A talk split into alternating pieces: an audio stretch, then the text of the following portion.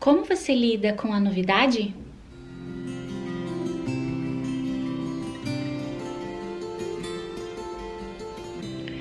Oi, oi pessoal, como vocês estão? Eu espero que bem.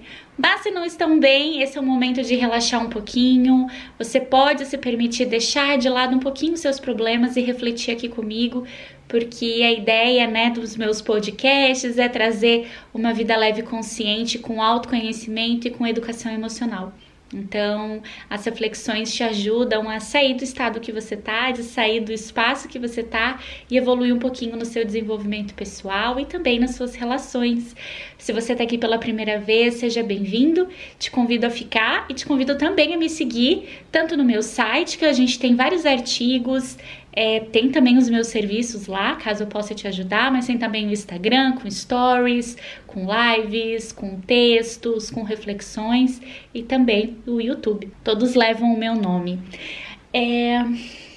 Mais uma reflexão de autoconhecimento. Como você lida com a novidade?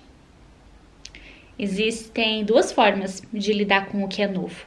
De uma forma muito defensiva, com medo, se defendendo do que pode acontecer, do, que será, com muitas preocupações, com muito medo, com muita insegurança, muita incerteza, especialmente quando a nossa mente é, cria né, um cenário bem negativo.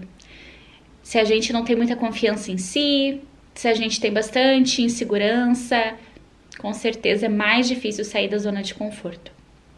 Mas também tem o lado de a gente esperar pelo melhor, da gente esperar pelo pela novidade mesmo, pelo por sermos surpreendidos, o que será que vem?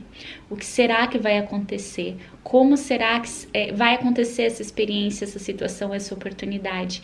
De uma forma bem aberta, de uma forma esperando para uma para que a gente se surpreenda mesmo com a vida, com as situações, para um olhar mais otimista, né, com relação ao que vai vir. Tudo é uma questão de escolha, mas também baseado no que a gente sente ao nosso respeito e de acordo com a percepção que a gente faz das coisas, que é o nosso jeitão de enxergar o mundo, a nossa forma de encarar as situações, isso tudo vai falar sobre a gente, sobre quão abertos ou não nós somos para a novidade, né? Pessoas que precisam muito do controle, porque tem uma dificuldade maior de se frustrar, vão realmente não ter muita, muita, muita flexibilidade para lidar com o novo. Vão querer o já conhecido, tradicional, mas quem está mais aberto, quem leva a vida com mais leveza, acreditando em novas possibilidades, pode ter um olhar mais otimista para a novidade. Mas eu quero te propor uma terceira forma de você enfrentar, porque essa terceira forma, independente de você lidar bem ou lidar mal com a novidade, é uma forma que você pode desenvolver a partir de agora, que é acredite que independente do que vai acontecer, você vai dar conta. Tenha fé em você.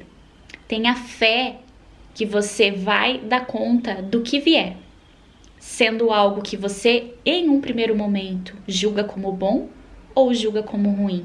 Até porque muitas coisas, muitas coisas, em um primeiro momento podem parecer coisas ruins pra gente, mas com o passar do tempo a gente percebeu como aquilo foi importante ter acontecido.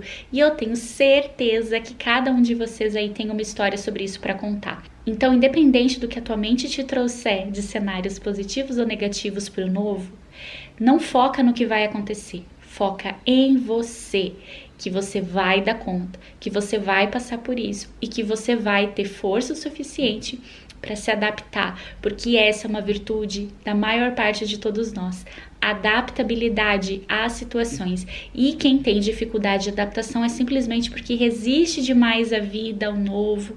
E aí nada mais é, nada mais positivo do que pedir ajuda, conversar sobre isso, buscar uma terapia para te ajudar a fluir mais na vida, sem tantas resistências, sem brigar tanto com o que acontece, deixando fluir a aceitação incondicional das coisas que acontecem, mas escolhendo como lidar, porque as situações são circunstanciais e a gente não tem poder sobre as circunstâncias, mas sobre a forma como a gente vai lidar, encarar com elas, isso sim, a gente tem total controle e responsabilidade também.